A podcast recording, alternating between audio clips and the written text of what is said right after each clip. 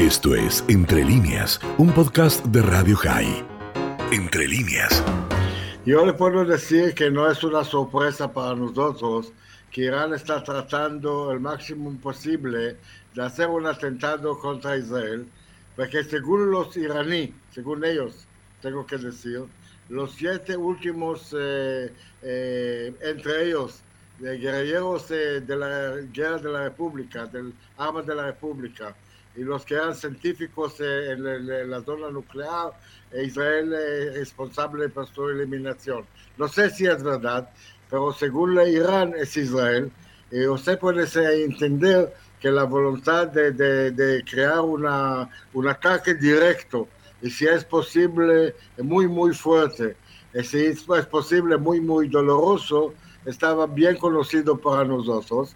Y por eso ya en las últimas eh, semanas públicamente, y mucho antes en otras maneras, hemos advertido a todos los que podemos de estar eh, preocupados, de mirar alrededor, alrededor porque sin duda, no sé a, propósito si será solamente en Turquía o como nosotros de su experiencia personal saben, al final pueden llegar mucho más lejos de allá, por algo están atentando algo van a hacer y nosotros tenemos que defendernos eh, alrededor del mundo prácticamente de esta posibilidad.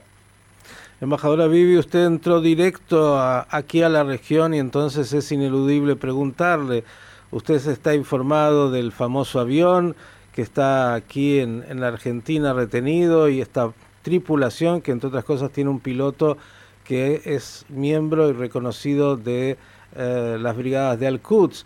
¿Qué diría usted? Dijo, hemos advertido a todo el mundo, también hemos advertido a Sudamérica, por lo menos eso surgió de un comunicado de la Embajada de Israel, tanto en Paraguay como en Uruguay, que estuvieron muy activos para evitar eh, que este avión bueno, tuviera y su tripulación, eh, en el caso de Uruguay, que llegara al territorio uruguayo, en el caso de Paraguay, de poder eh, manifestar la preocupación y hoy también una investigación judicial al respecto. En, de estos contactos directos, eh, la, gran parte de ellos no públicos, nosotros tenemos contactos con todos los servicios de seguridad en el mundo. Y en el, momento que hemos eh, eh, entendido que de alguna manera los iraníes están tratando de hacer este atentado en Turquía o en otro lugar, y digo, en otro lugar es muy probable que van a hacer, especialmente después del fracaso tan, tan, tan grande en lo que trataban de hacer en eh, Turquía esta semana. Nosotros estamos muy preocupados.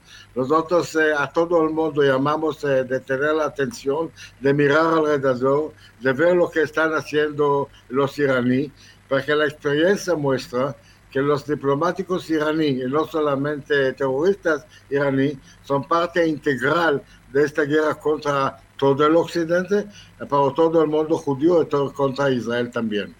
Usted está recordando de alguna manera lo que fue el atentado aquí, tanto la Embajada de Israel como la AMIA, donde sabemos que Moshe Rabani, que estaba como agregado cultural, era en realidad quien eh, de alguna forma le dio eh, toda la apoyatura a lo que fue ese acto terrorista. Estamos justamente 30 años después de este atentado, primero atentado en Argentina, 28 años del segundo atentado. Desde el primer momento nosotros sabíamos desde el primer momento hemos eh, declarado que los únicos responsables son eh, eh, los iraníes. Yo en esta época, si usted recuerda, también estuvo en servicio exterior de Israel. Recuerdo que las noticias que nos hemos recibido de todas partes hablaban de la responsabilidad directa, segura de la, de, la parte más alta del gobierno iraní en todo lo que era la relación con Hezbollah y con todo lo que eran las embajadas iraníes en el mundo para hacer esto atentado. En esta época, que fue la primera vez tan lejos del Medio Oriente, todos pensaban que algo va a pasar, porque pensaban que será en los países que nos rodean.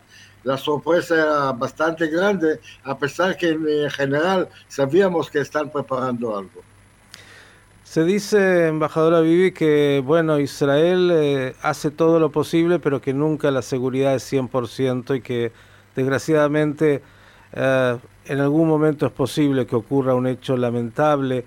eh, pero quiero ir a Turquía donde hay una tarea tan importante, se desarticuló una célula hace pocos días, pero Israel ha tomado medidas muy importantes como por ejemplo prohibir la salida de delegaciones de deportistas, algo que es inédito, justamente preocupado por lo que puede ser algún atentado. ¿Qué nos puede decir de esto?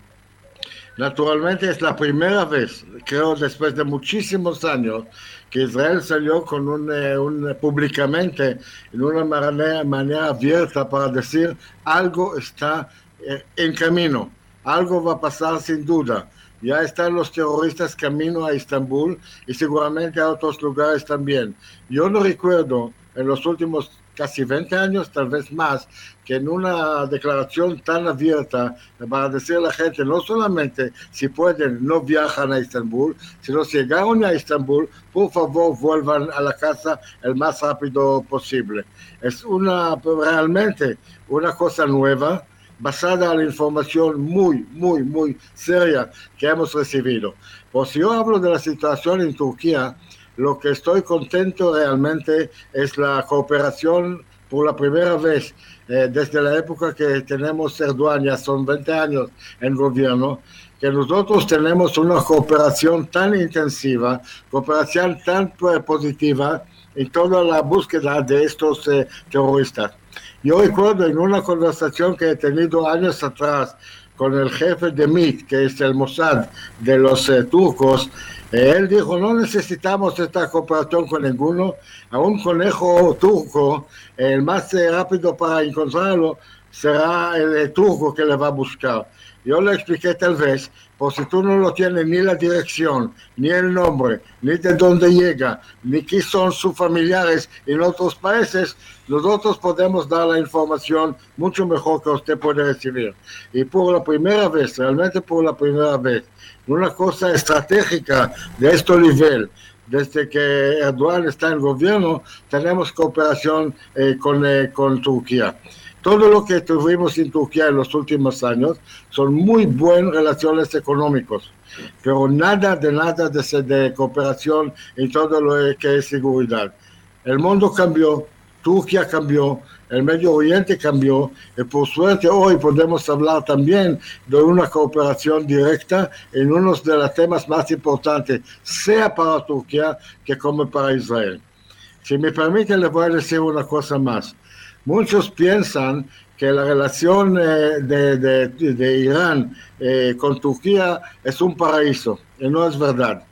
De un lado de la frontera hay un grupo shia extremista, de otro lado son los hermanos islámicos Sunna, y si todos saben que tenemos la guerra entre Sunna y Shia, uno puede entender que es, eh, no es realmente un paraíso, no es una historia de amor, sino una manera de tratar de mantener la situación calma por todo el tiempo de estar con los ojos abiertos para asegurar que nada va a pasar en uno u eh, otra parte.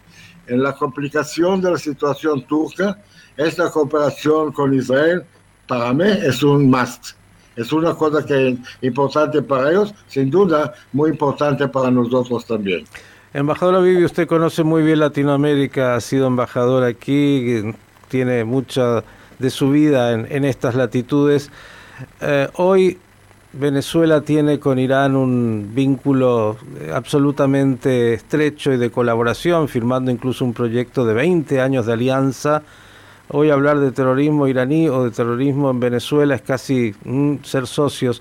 Digo, ¿qué le diría usted a los gobiernos latinoamericanos y a las fuerzas de seguridad? Y le agrego algo más, no sé si usted escuchó, pero eh, en Uruguay sí sabían, en Paraguay sí sabían, y aquí en la Argentina dicen que no sabían de que había algún tipo de alerta que Israel habría planteado y, y por eso este avión entraba como si no pasara nada.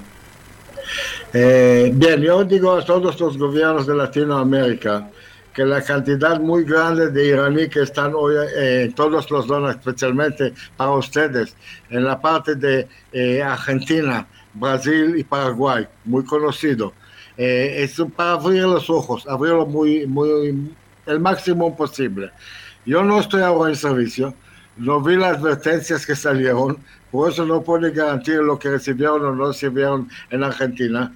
Pero conociendo mis amigos diplomáticos en todos los lugares del mundo, eh, lo sé que ellos sabían que algo está pasando o puede pasar, estoy seguro que ellos advirtieron.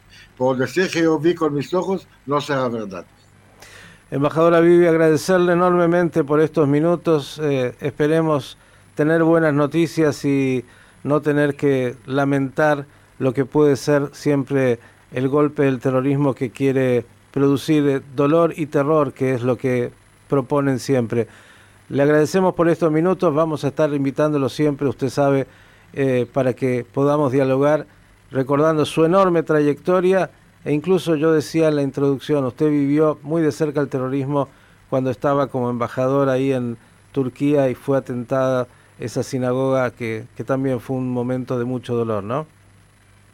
Tengo muchísimos amigos en Argentina y esta buena oportunidad que muchos de ellos, lo sé, que están escuchando Radio High, decirles que nosotros, mi familia, recordamos con mucho amor Argentina, recordamos con mucho amor nuestros, nuestros amigos en este país y deseamos todo el bien para el país y para la comunidad judía. Esto fue Entre líneas, un podcast de Radio High. Puedes seguir escuchando y compartiendo nuestro contenido en Spotify, nuestro portal radiohigh.com y nuestras redes sociales. Hasta la próxima.